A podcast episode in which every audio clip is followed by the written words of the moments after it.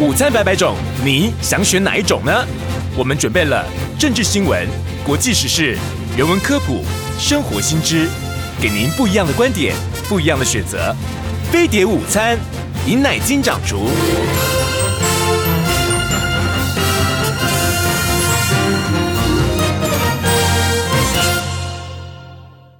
警告！十秒钟后即将登陆地球，快拿起手机下载全新飞碟 APP，接收地球大小事。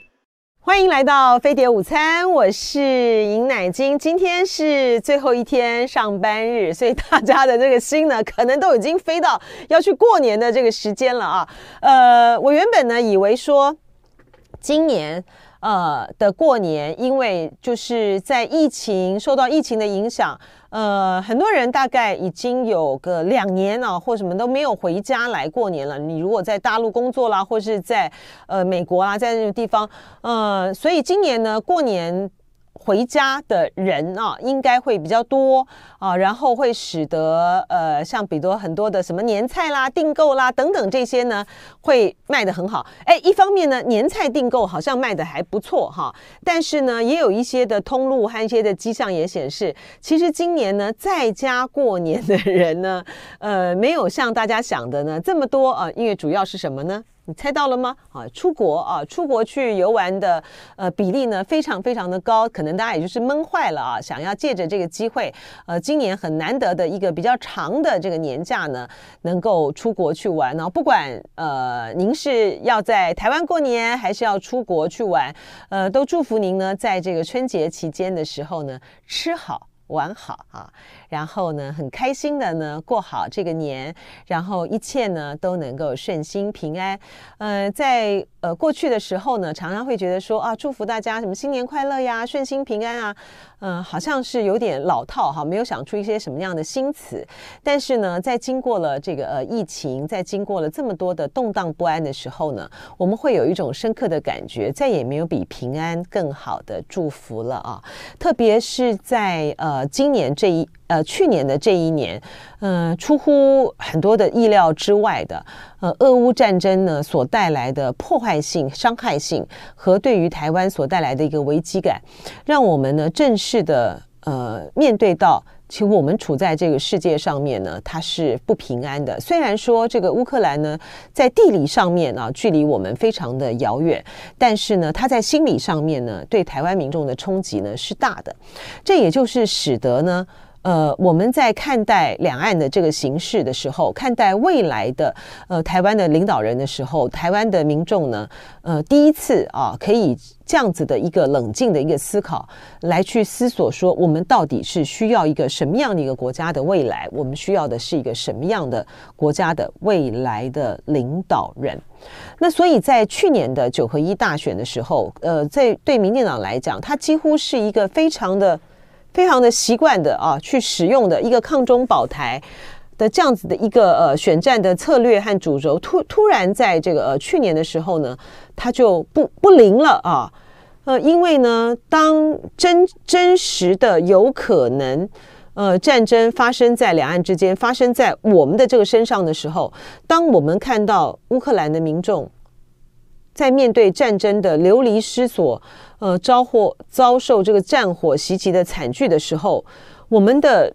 我们那种。跟着这种口号上面的这种意识形态的一个狂热，他突然就冷静下来的啊，他冷静下来了，让我们去思考我们的未来的命运要是什么，我们的抉择要是什么啊？嗯，当乌克兰的战争的俄罗斯二月二十四号入入侵这个乌克兰之后，很快的，他们从我记得应该是从十六岁到六十岁的男性啊都没有办法，都就被禁止出国了。你。所有所有的呃责任呢，都在于要去上战场去保家卫国。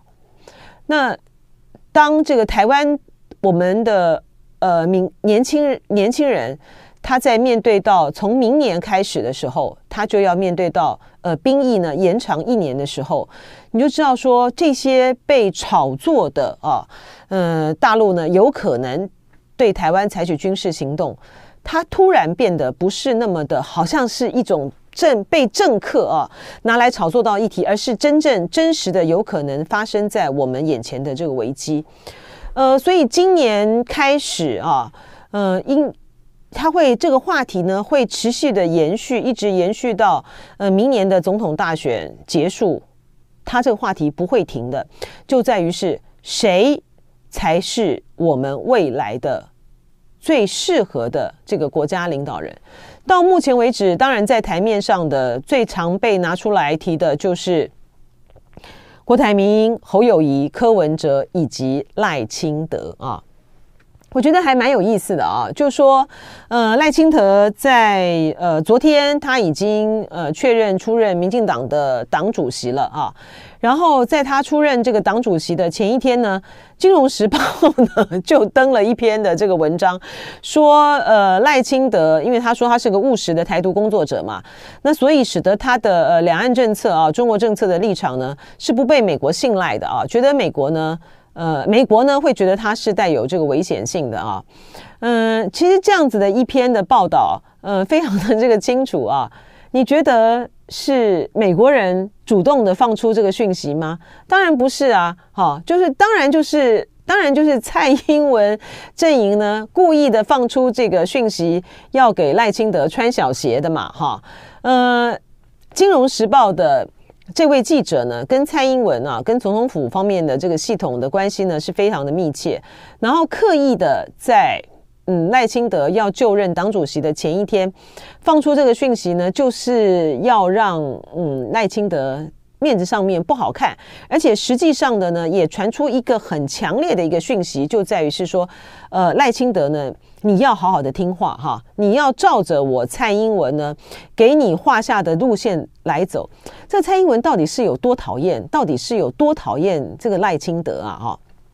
一定要用这样子的一个方式呢，让这个赖清德难堪。而赖清德的这个阵营呢，说出来的那个话呢，其实也是非常的不具有说服力。说他是一个务实的台独工作者的重点呢，在于务实。怎么会呢？怎么会务实的台独工作者的重点在务实呢？重点当然还是在台独啊，哈。所以呢，当当呃赖清德的阵营要用这样子的狡辩的。狡辩的说辞，想要来去说服呃美国或者是说服国人的话，我看他这个未来的这这条路呢，他还有的他，他还有的他要花尽心心思的哈。美国人不会那么的轻易的被赖清德的这样的言辞给说服。最重要的是，赖清德呢要先啊、臣服于这个蔡英文哈，要在这呃要让蔡英文呢十足的这个相信他，赖清德。他说，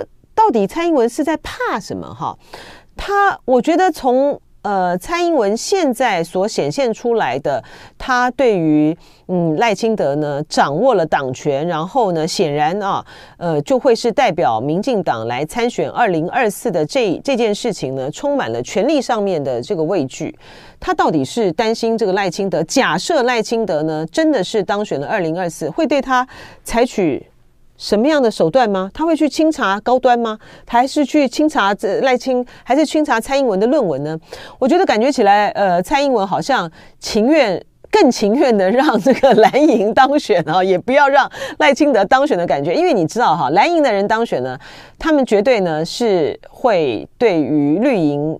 来讲呢，他们是会比较客气的哈，基于政治和谐，基于各种各样的这个理由呢，绝对不会是这个不会是呃清算前朝，然后采取一些很决断的一个手段的。我觉得蓝营的政治人物不会是这样做哈，呃，是不是看了这一点，所以这个嗯，蔡英文呢就宁宁与外人不与。不与家奴，不是家奴，不与家贼的这个感觉啊。这是第一个，赖清德呢，他在有关于两岸的这个论述上面呢，他要花加大加大很大很大的很大的劲啊，如何的去说服民进党的嗯基本教义派，如何的来说服台湾的民众，以他的现在所采取的这个呃路线啊，以他现在呢去采取的这样子一个策略，比如说他说台湾不是中国的一部分啊。呃，那呃，他想要在想要在这个的上面呢，去凝聚所谓的中华民国台湾啊，就是在一九四九年之后的两个啊，就是中华人民共和国跟中华民国这样子的一个分裂的事实，这样子的一个分裂的事实呢，你如何的呃，让大家不觉得说你是朝着实质的呃两国论的方向走？你这样子的一个路线，如何的取得？嗯，在两岸的政策上面的一个和平和稳固的一个基础，我觉得这是一个打个大问号的。而就蓝营的这个部分来讲，呃，我们看到呢，嗯，在 TVBS 的民调里面显示，呃，郭台铭是被认为呢最有能力处理两岸关系的啊，民众对他的信赖呢就三成多，而呃侯友谊在这个部分呢就远远的不如这个郭郭台铭啊，呃，这也是呢。侯友宜呢，他必须要非常非常加紧的一个方向啊！你看，呃，郭台铭被认为说最有能力处理两岸关系是三，就是他的民众对他信赖有三十趴，赖清德十七，侯友谊十一啊，柯文哲九。我觉得柯文哲在这场总统大选里面呢，他的机会呢就非常非常的低了哈。可是他为了要呃拉抬民。嗯，民众党的立委，所以他必须要参选，但他最后的命运呢，大概就像是宋楚瑜一样啊。而这个侯友宜呢，他要很加把劲的，就是在两岸的这个部分上面，这是一个很吊诡的一个情况。民众对他的支持度非常的高，但是呢，呃，对于他处理两岸的信赖感呢，却相对来讲非常的低啊。嗯。我们知道，在总统大选里面，它最重要的核心的议题就是在于两岸的部分啊。而且呢，呃，我们要想象，就是这一场的这个大选，我们要选出来的这个呃领导人呢，他不是他的他最大的对手呢，不是在国内啊，呃，什么赖清德啦，呃。郭台铭啦，侯友谊啊，就是你们彼此之间呢，像郭台铭他的对手不最大的，并不是赖清德，侯友谊也不是赖清德，你们最大的对手是是习近平啊，就是一个能够跟习近平分庭抗礼，呃，抓住台湾的利益和对等的主权，能够捍卫台湾的这个主权和和平的人，才是我们未来选择的领导人。你从这个角度上面来看。呃，侯友谊他现在所要去累积他的这方面的能力和能量，他要努力的空间呢，还非常非常的大啊。